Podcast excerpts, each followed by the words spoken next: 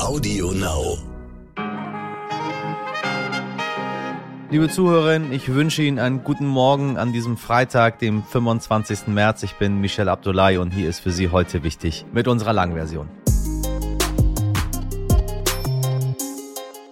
Wenn Sie morgens aus dem Haus gehen, liebe HörerInnen, was nehmen Sie dann auf jeden Fall immer mit? Schlüssel, ja, Handy, ja, Personalausweis? Nee, nee, tatsächlich nicht.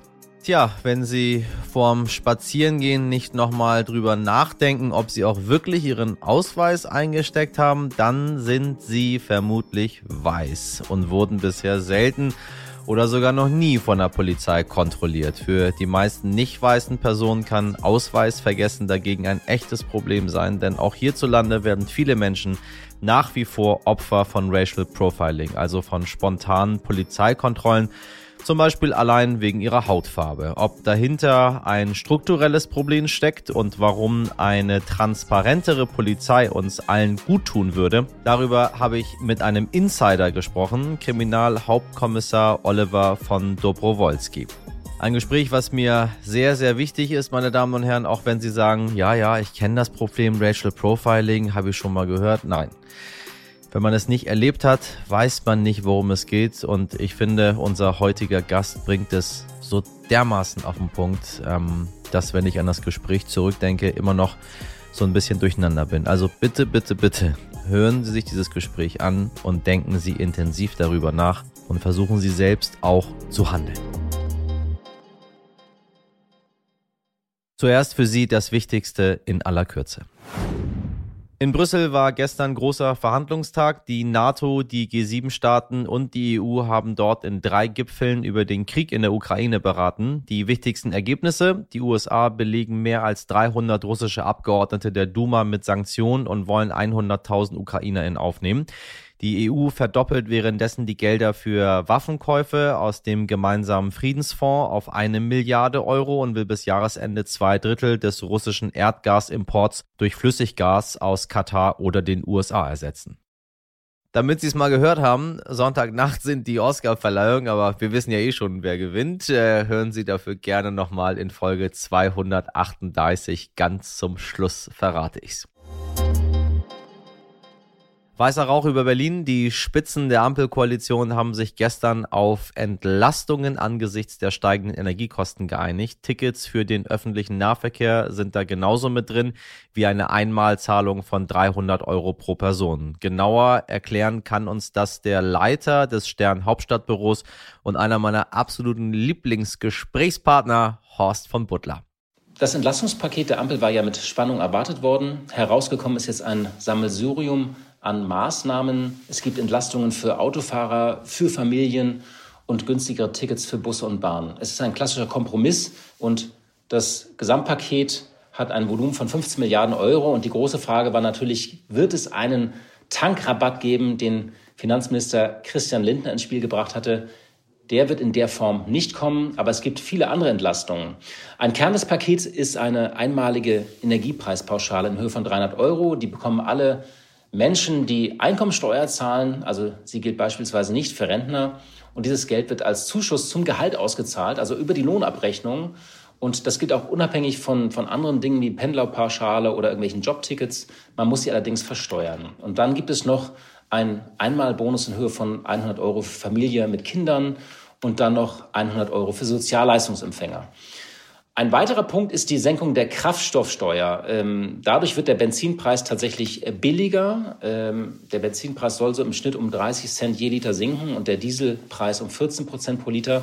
Das ist was anderes als ursprünglich geplant war, auch wenn der Effekt jetzt das gleiche ist, denn die Bundesregierung verzichtet einfach äh, ähm, auf einen Teil der Steuern, indem sie die Energiesteuer äh, auf Kraftstoffe, die sie erhebt, auf das europäische Mindestniveau reduziert.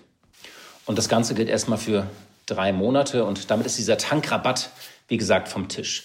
Es gibt dann noch weitere Ideen, die noch ein bisschen unausgegoren sind. Im Gespräch ist noch ein 9-Euro-Monatsticket im ÖNPV.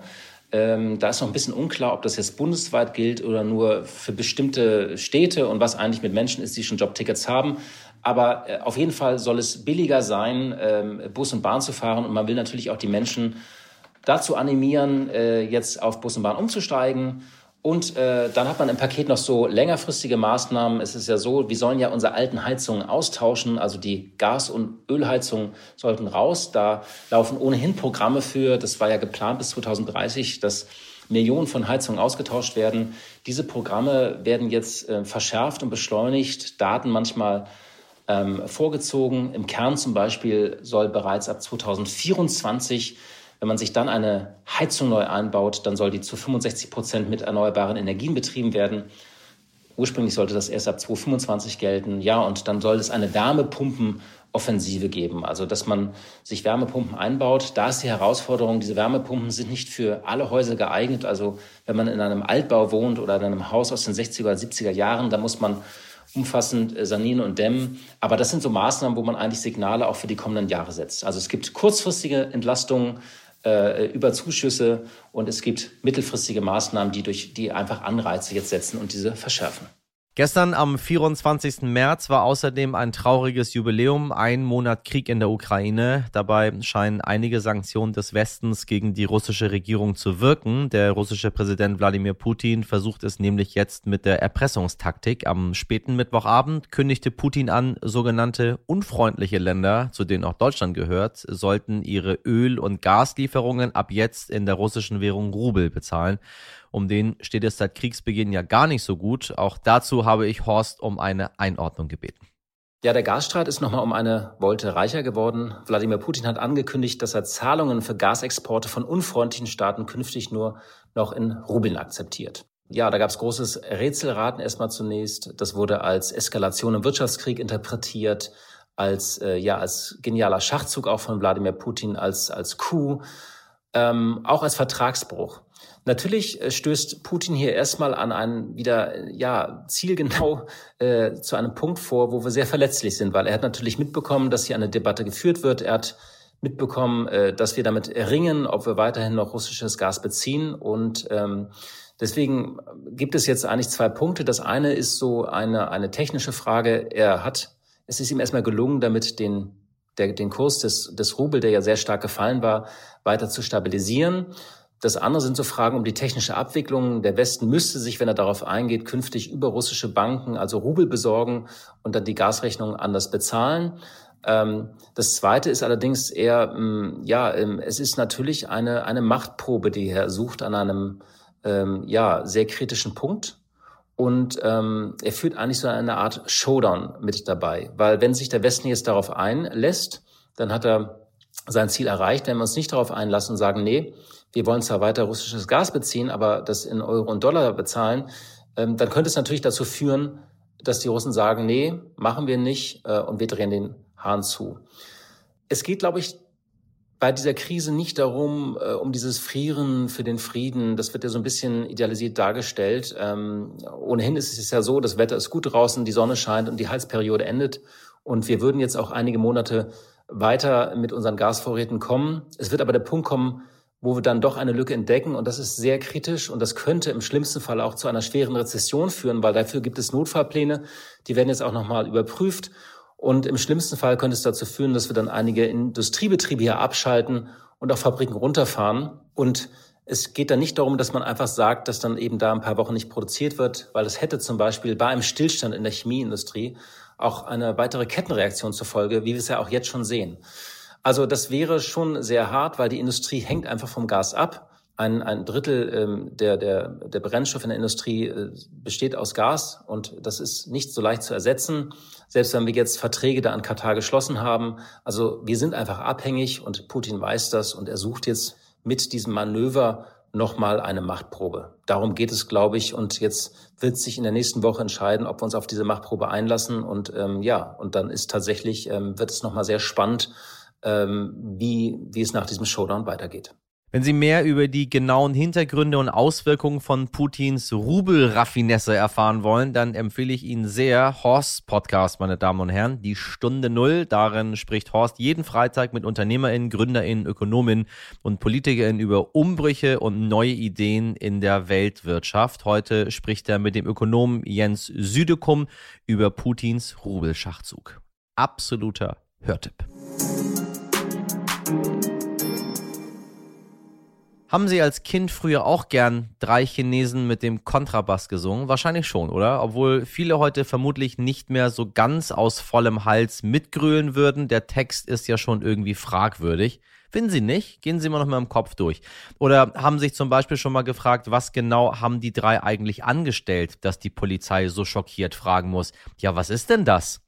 Ich hätte da so eine Idee. Die drei Chinesen haben das Pech, eben nicht weiß zu sein und beispielsweise mit dem Leierkasten auf der Straße zu stehen. Für die Polizei ist das nämlich scheinbar irgendwie auffällig.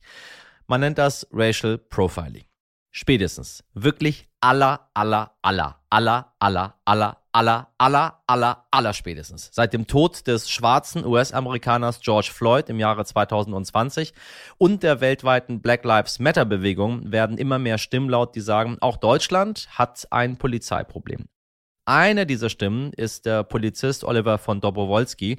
Er ist Kriminalhauptkommissar und setzt sich für eine bessere Polizei ein. Besser heißt für ihn eine Polizei, die sich für alle einsetzt, egal welche Hautfarbe, und der wir vertrauen können. Statt Applaus und Unterstützung erhält er dafür mitunter sogar Morddrohungen, nicht von irgendwelchen Neonazis, sondern aus den eigenen Reihen, von anderen sogenannten OrdnungshüterInnen. Wie er damit umgeht und was seiner Meinung nach passieren muss, damit unsere Polizei besser wird, dazu habe ich mit ihm gesprochen. Herr von Doppelwolz, ich grüße Sie. Hallo, danke, dass ich äh, mit Ihnen sprechen darf. Äh, es, es, war mein, es war mein ausdrücklicher Wunsch. Ich habe Interviews mit Ihnen gelesen ähm, und bin auf Ihr Buch gestoßen, was Sie geschrieben haben. Ich kämpfe für eine bessere Polizei, so der Titel. Und ich wollte wissen, was läuft denn so schief bei der Polizei, dass Sie für eine bessere Polizei kämpfen? Das heißt auch immer, es ist alles ganz großartig da.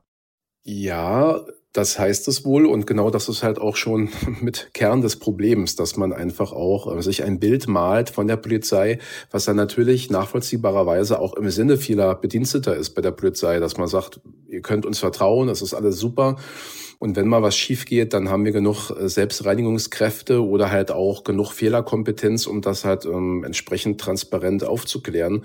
Aber genau da liegt halt der Hund begraben. Es laufen halt Dinge schief und das wissen auch alle Leute, die in unserer Gesellschaft äh, Zeitung lesen oder sich im Internet informieren, dass es oft Skandälchen und handfeste Skandale gibt und dass der Umgang mit ihnen halt alles andere als ähm, gut und transparent ist. Das ist ganz schön mutig von Ihnen, das zu machen. Jein. Also ich verstehe, was Sie meinen. Das wird mir auch öfter gesagt. Das ist ja auch ein wertschätzendes Statement. Andererseits würde ich eigentlich erwarten, dass gerade in so einem Beruf wie ähm, den der Polizistin oder des Polizisten es ganz normal ist, ähm, gegen Dinge halt auch ja, sich einzusetzen oder sich zu engagieren und sich zu wenden gegen Dinge, die halt nicht richtig laufen oder wo Dinge vertuscht werden sollen oder einfach auch ähm, man von der Norm, von der gewollten Norm abweicht. Ich kenne die Polizei sehr gut. Und zwar nicht, weil ich das unbedingt möchte, sondern weil die Polizei anscheinend sehr viel von mir will. So, sie sehen mich ja, wie ich aussehe.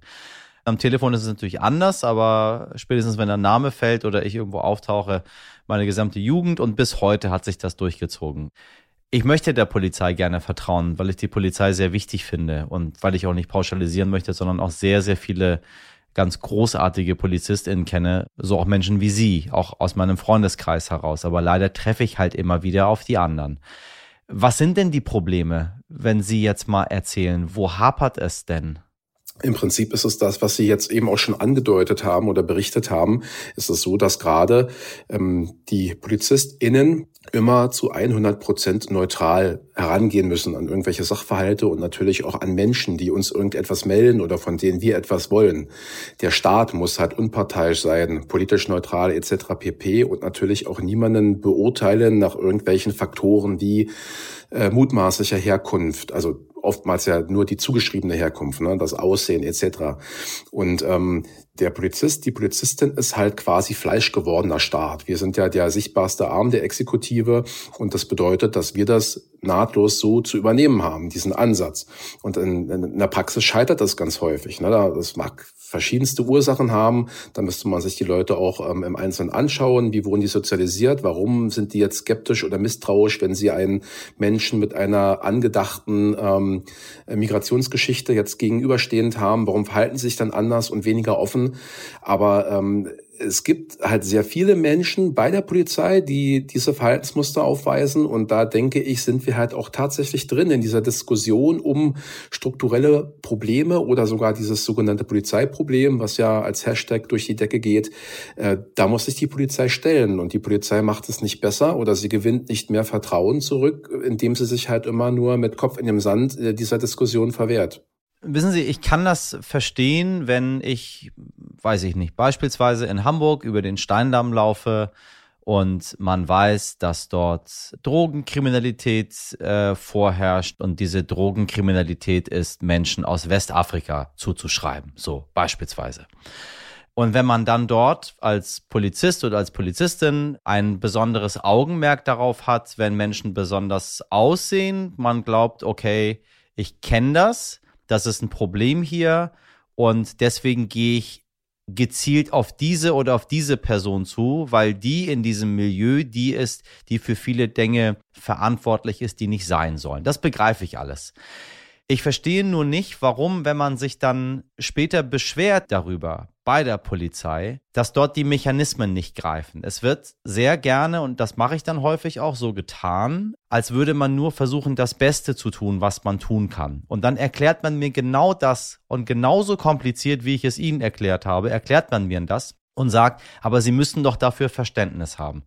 Und dann sage ich, nein, dafür habe ich kein Verständnis. Ich erwarte zumindest, dass bei Ihnen die Menschen nach so einem Vorfall wie jetzt bei mir besser geschult werden. Aber am Ende kann man gegen die Polizei nicht gewinnen. Und das darf nicht sein. Und da würde ich gerne von Ihnen eine Einschätzung haben, ob das tatsächlich so ist oder ich mir das einbilde. Mal als erste Frage. Ja, also ich muss leider, und ich würde so gern anders antworten, aber ich muss das leider bestätigen. Ne? Und nicht als irgendjemand, der halt selbst betroffen ist, sondern als jemand aus dem internen Bereich, der ähm, auch alle Spielarten bei der Polizei kennt, sei es äh, Kripo-Arbeit äh, aus dem Büro heraus, an, an höherer Stelle in irgendwelchen Führungsgruppen oder aber wie in den letzten Jahren wirklich an Brennpunkten draußen ähm, auf der Straße, in den Parks, wo ich halt genau diese Szenarien, die Sie eben beschrieben haben, täglich nachempfinde.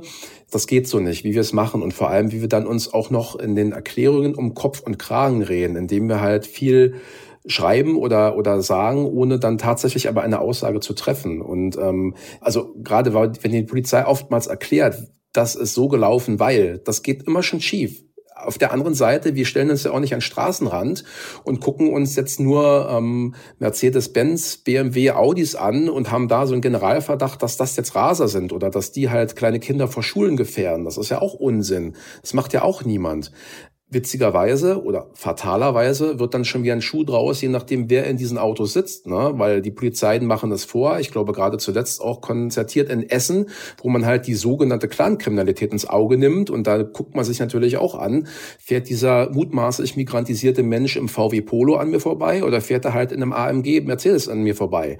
Also das ist immer so, so, so ein Graubereich. Aber auf alle Fälle ist es problematisch. Und die Erkenntnis, dass man einfach nicht neutral, nicht offen, vor allem weltoffen handelt, indem man halt so eine Denkmuster zulässt, nach dem Motto, ich bin an dem und dem Ort. Ja, es hat statistisch gesehen dort zum Beispiel Drogenhandel gegeben und da waren vielleicht auch Menschen, ähm, die äh, äh POCs waren, irgendwie involviert, vielleicht gefühlt auch statistisch äh, überragend. Das lässt sich übrigens auch erklären, warum das dann so ist. Aber das darf nicht sein. Das ist einfach unzulässig. Und das ist aber leider Alltag bei der Polizei in Deutschland, dass so herangegangen wird und ähm, was interessanterweise auch dazu führt, wenn man ähm, in die Gesellschaft hineinfragt, wie denkt ihr über die Polizei?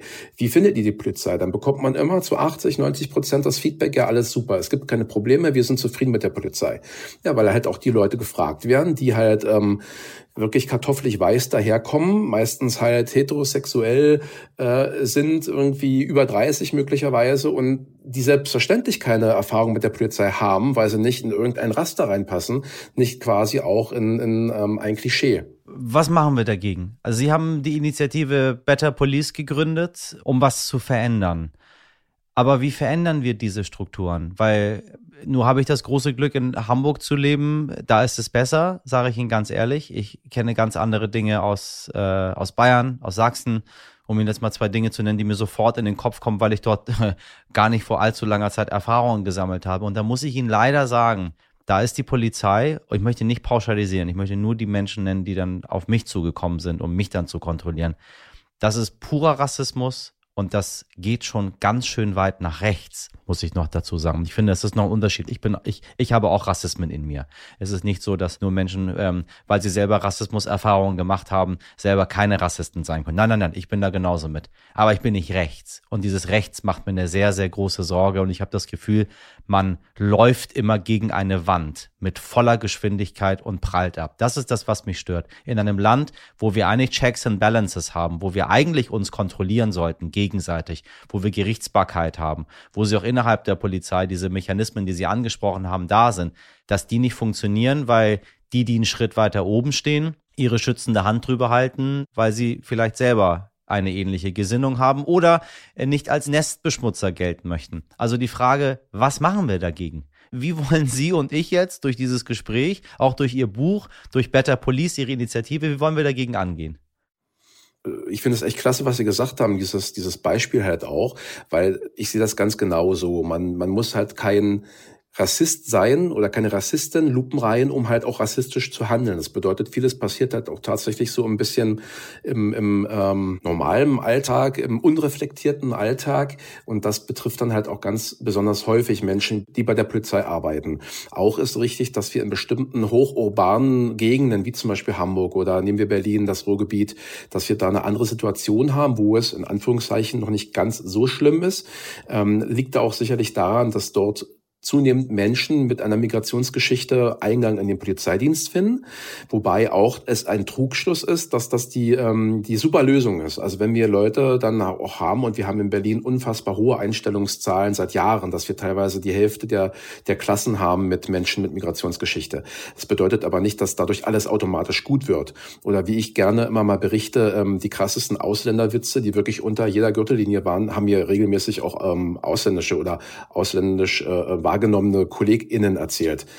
Ähm, nichtsdestotrotz äh, schärft es ein bisschen das Bewusstsein, ne? also auch das, äh, der interne Umgang mit, mit äh, Menschen, die ähm, als andersartig wahrgenommen werden. Die klassische Diversity-Kompetenz, die kommt natürlich eher und hält Einzug in die Köpfe der PolizistInnen, wenn ähm, man solche Leute zunehmend einstellt. Das ist schon mal eine gute Sache.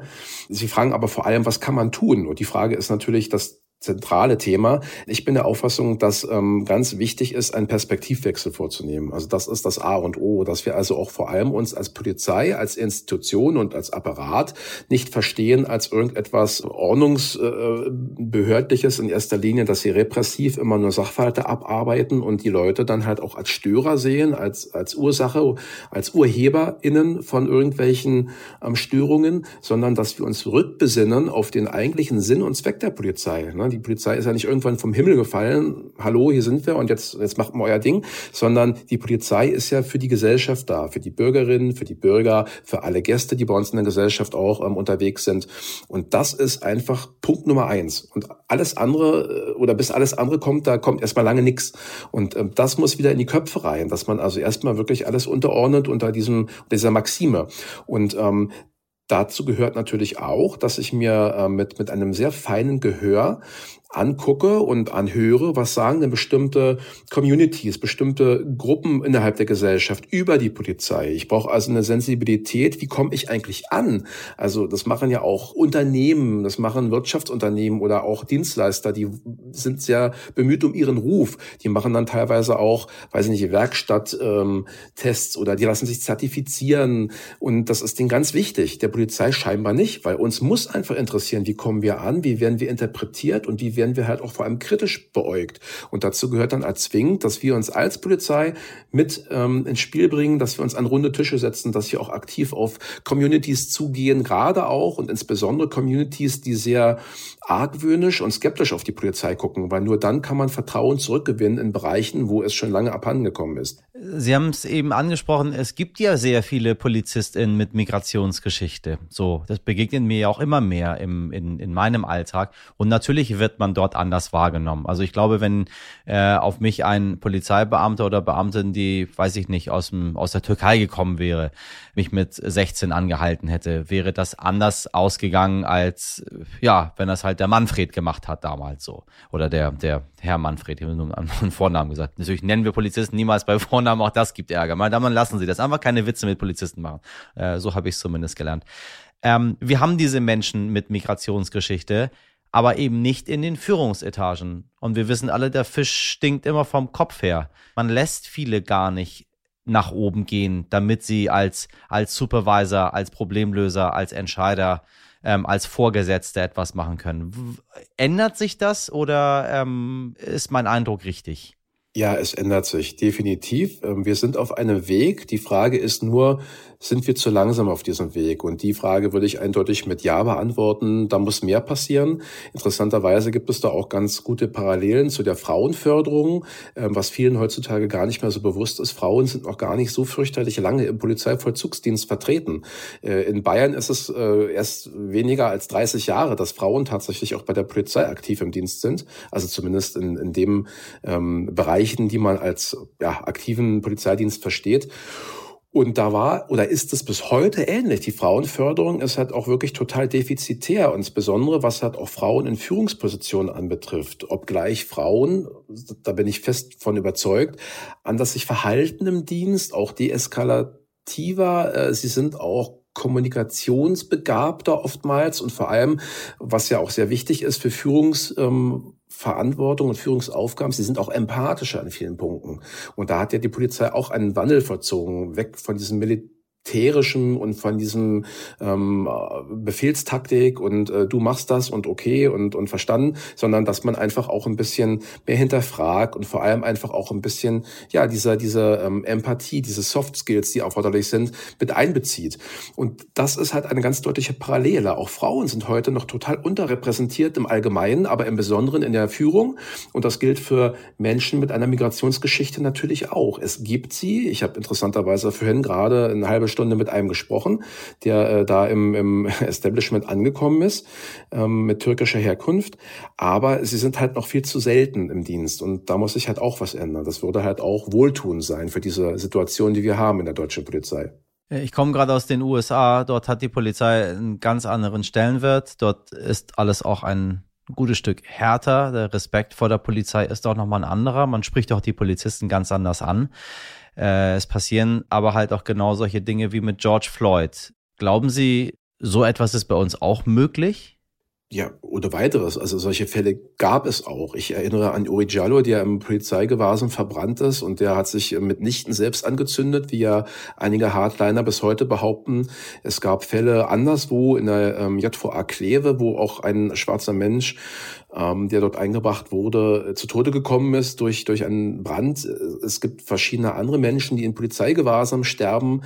Äh, diese Fälle haben wir selbst auch. Und deswegen finde ich ja auch ähm, es einerseits tragisch, andererseits auch folgerichtig und überfällig, dass wir auch in Deutschland nach dem tragischen Tod von George Floyd hierzulande auch darüber reden und uns auch ähm, vergegenwärtigen, dass wir ähnliche Probleme haben. Und natürlich ist die Polizei in den USA anders. Das sage ich auch jedes Mal, wenn ich danach gefragt werde. Ganz einfach auch, was die Ausbildung, die Struktur, den Aufbau anbetrifft. Aber auch dort gibt es Unterschiede. Ich hatte das große Glück, im letzten Jahr im Herbst ähm, bei einem Austausch in den USA zu sein und habe mir dort auch verschiedene Behörden angeguckt. Und da gab es ähm, die Camden County Police in New Jersey und die hatte damals die höchste Kriminalitäts- und Gewaltverbrechensrate. Und dann kam Barack Obama selbst hin und hat sich das angeguckt und hat gesagt, wo müssen wir anpacken? Und seitdem hat sich diese Polizei komplett umstrukturiert. Man geht auf die Menschen zu, man ist proaktiv, man stellt sich in äh, seiner Nachbarschaft vor, man fragt die Menschen, was können wir für euch tun? Wie wollt ihr dass wir als Polizei agieren. Und das hat das komplett gewendet. Die haben weniger bis gar keine Probleme mehr mit Kriminalität. Na gut, im Vergleich zu Deutschland immer noch natürlich erheblich.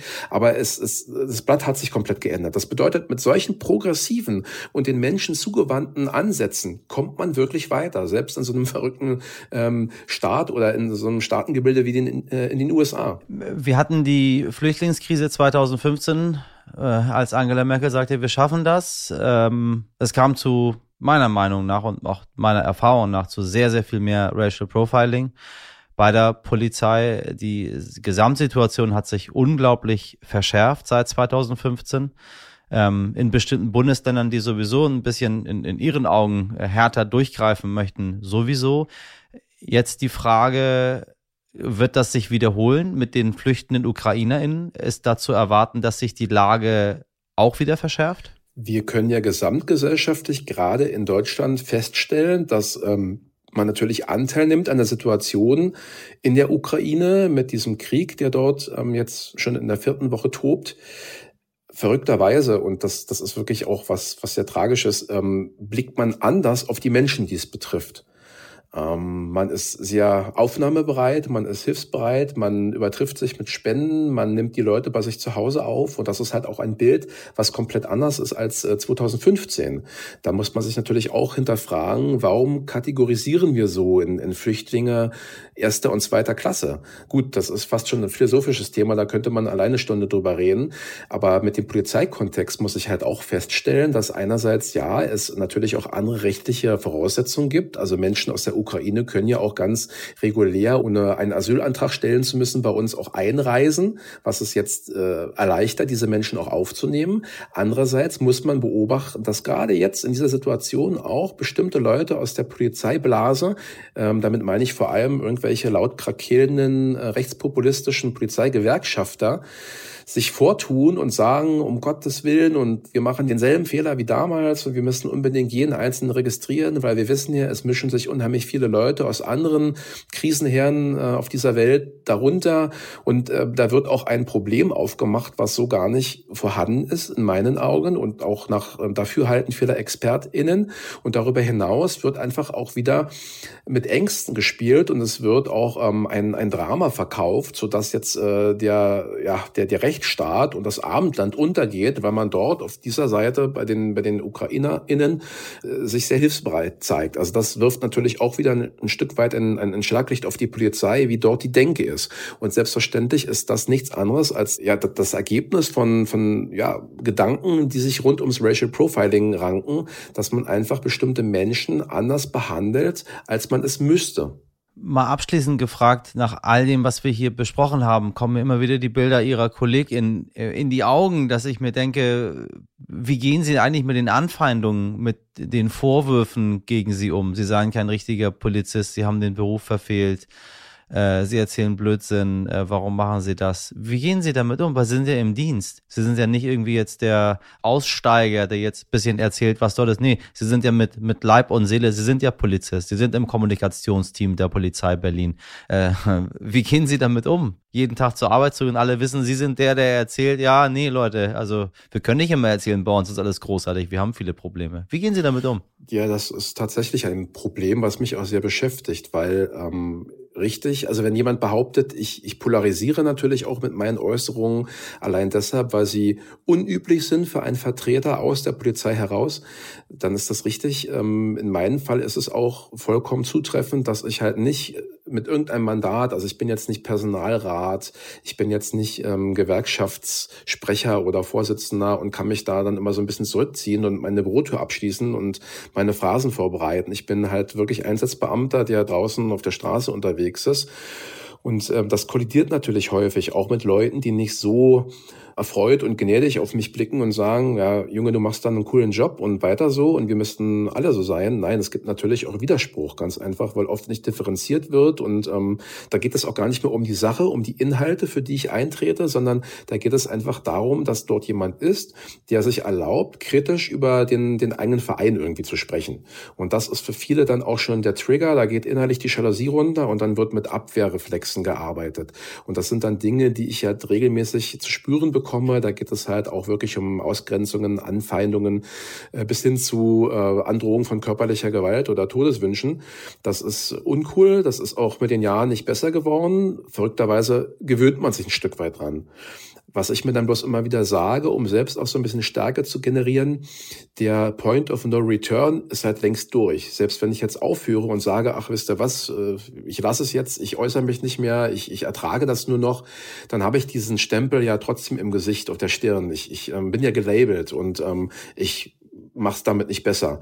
Und dann sage ich mir, dann kann ich auch gleich weitermachen. Also für das in meinen Augen Richtige zu kämpfen und vor allem auch hinzuwirken auf eine Verbesserung der Umstände, weil ich will ja eigentlich das, was jeder Polizist, jeder Polizistin sagen würde. Ich will, dass wir in einer guten Institution arbeiten, gute Arbeit abliefern auf, auf hohem Niveau und vor allem, und das muss halt wirklich auch alle berühren und anfassen, der Punkt, äh, ich will, dass die Leute uns vertrauen, weil dann macht es auch Spaß zu arbeiten oder dann habe ich auch vor allem den Eindruck, ich mache das Richtige, das Gute. Und da äh, von den Zielen her unterscheide ich mich gar nicht von all den Menschen, die bei der Polizei arbeiten. Und das müsste bloß in mehr Köpfe rein. Und äh, gerade ähm, kritische Draufsicht auf, auf ja, heikle Themen ist nie verkehrt, egal äh, in welcher Institution, nur muss die Polizei halt da noch ein bisschen dazulernen, habe ich den Eindruck. Herr von Dobberwolz, ich danke Ihnen für Ihre Arbeit äh, als, als Kriminalhauptkommissar, als Polizist und äh, für Ihre Aufklärungsarbeit, die Sie hier leisten. Das, ist, äh, das bedeutet mir persönlich sehr, sehr viel. Ich finde das ganz großartig und äh, fühle mich da nicht ganz so alleine. Vielen Dank dafür. Ja, vielen Dank, dass ich hier sprechen durfte. Was wichtig wird. Wissen Sie, was für mich jedes halbe Jahr noch plötzlicher kommt als Weihnachten? Die Zeitumstellung. Am Sonntag ist es wieder soweit und wir stellen in Deutschland die Uhren um, meine Damen und Herren. Ja, zweimal im Jahr die gleiche Frage. Also diesmal eine Stunde nach vorne. Aus zwei wird plötzlich drei. Geheimtipp, die Montagfolge von heute wichtig kommt damit eine Stunde früher, als Sie es sonst in Ihrer inneren Uhr verspüren. An dieser Stelle gebe ich Ihnen außerdem gerne die Eselsbrücke mit, die in meiner Redaktion jedes halbe Jahr vorgebetet wird. Im Frühjahr stellen die Cafés die Tische und Stühle vor das Lokal und im Herbst wird die Einrichtung wieder zurückgestellt. So einfach ist das, meine Damen und Herren, noch. Stichwort Klimawandel. Merken Sie sich das vielleicht noch so für die nächsten drei, vier Jahre. Vielleicht ändert sich da was. Und eine Sache sage ich Ihnen noch, ich weiß, auch das stößt nicht auf viel Gegenliebe. Es gibt nicht so viele Themen, die in Deutschland sehr, sehr heiß diskutiert werden. Zeitumstellung, das ist äh, Entscheidungsgrund für viele. Ich, meine Damen und Herren, ich liebe die Zeitumstellung. So, jetzt wissen Sie auch das. Jetzt wissen Sie alles von mir.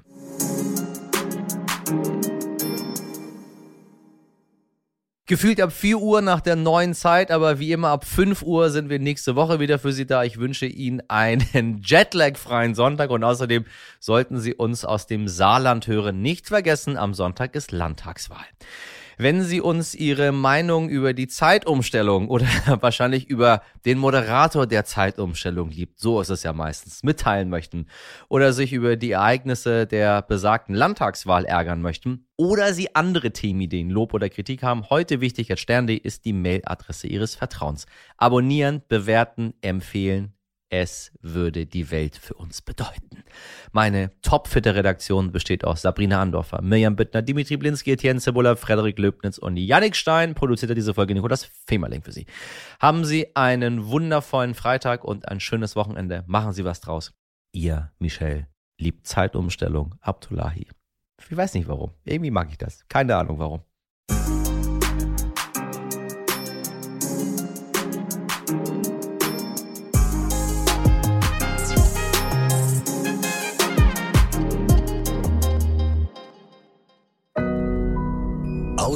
Now.